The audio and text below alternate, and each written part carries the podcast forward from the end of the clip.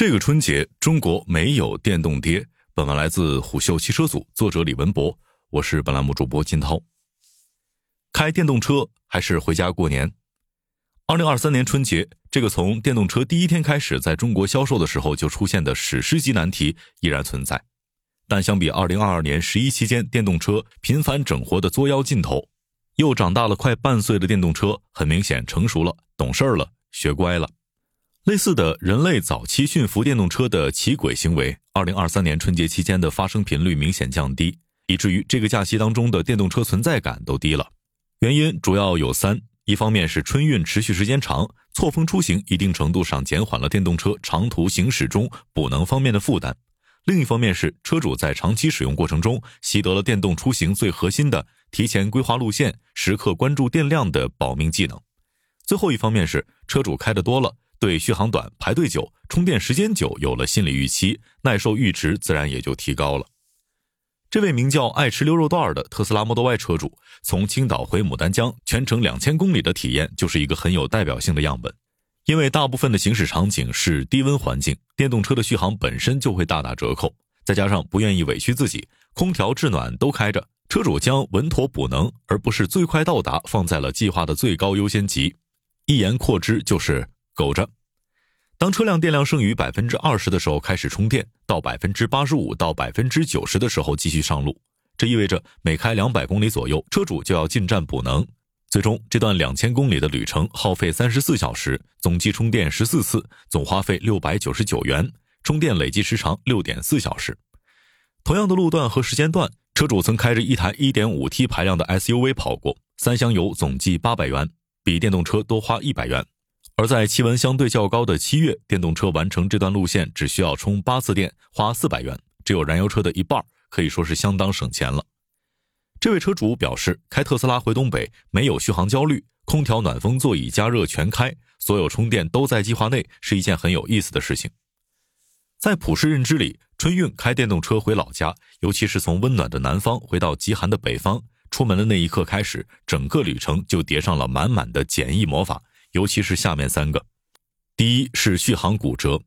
原因是低温天气影响电池活性，导致电池放电效率下降，电池可用容量打折，续航也就随之断崖式下跌。尤其是磷酸铁锂电池在低温下的表现要远差于三元锂电池。第二是充电缓慢，低温造成电池活性衰减，电池性能发生改变，最终结果就是充电速率下降，甚至充不进电。比如一款标称快充状态下，从百分之三十充电至百分之八十需要四十五分钟的车型，在低温状况下需要八十五分钟才能够将电量从百分之三十充到百分之八十，时间延长了将近一倍。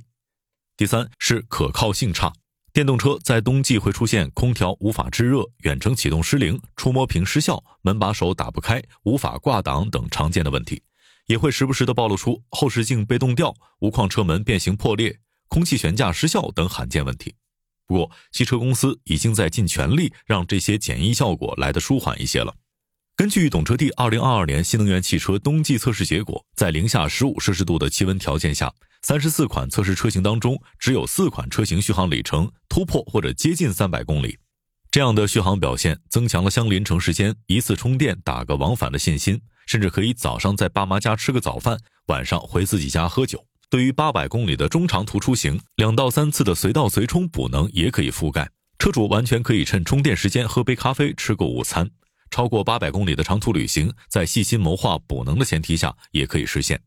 在体验上，电动车几乎可以和燃油车打个平手。不难看出，如今的电动车单看续航，已经成功转出了骨折的急诊病房，转入了骨质疏松的疗养套间。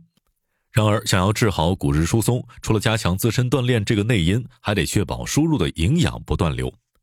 对于电动车来说，充电桩就是这股营养液。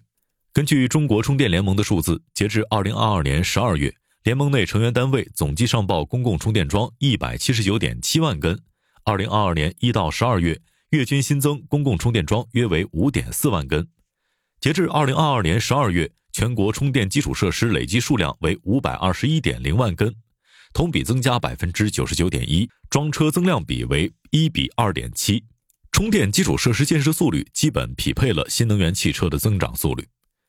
整体数量是上去了，但各部分地区分布不均的老问题还没有出现明显的转折点。营养液盯着几个地方打，势必会造成一部分营养过剩，一部分营养不良。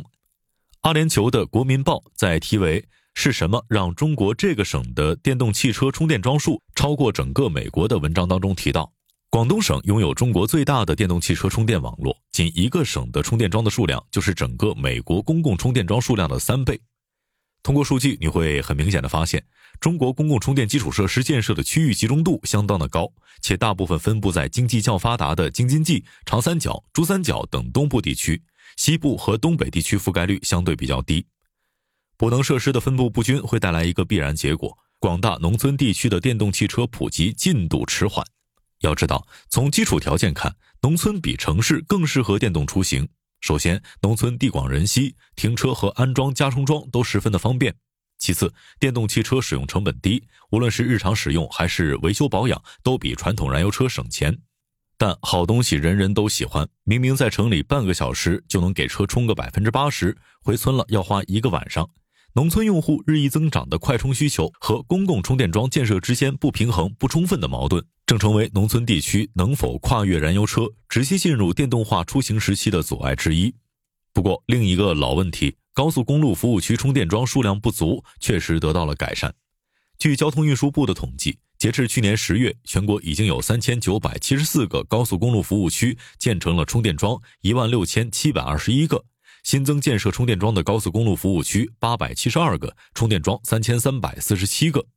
这些桩主要有三种商业路径：第一，充电运营商的主导模式，以特来电、星星充电为代表，专注于自有资产的运营；第二，车企主导的合作模式，以特斯拉、蔚来为代表，为车主提供充电服务。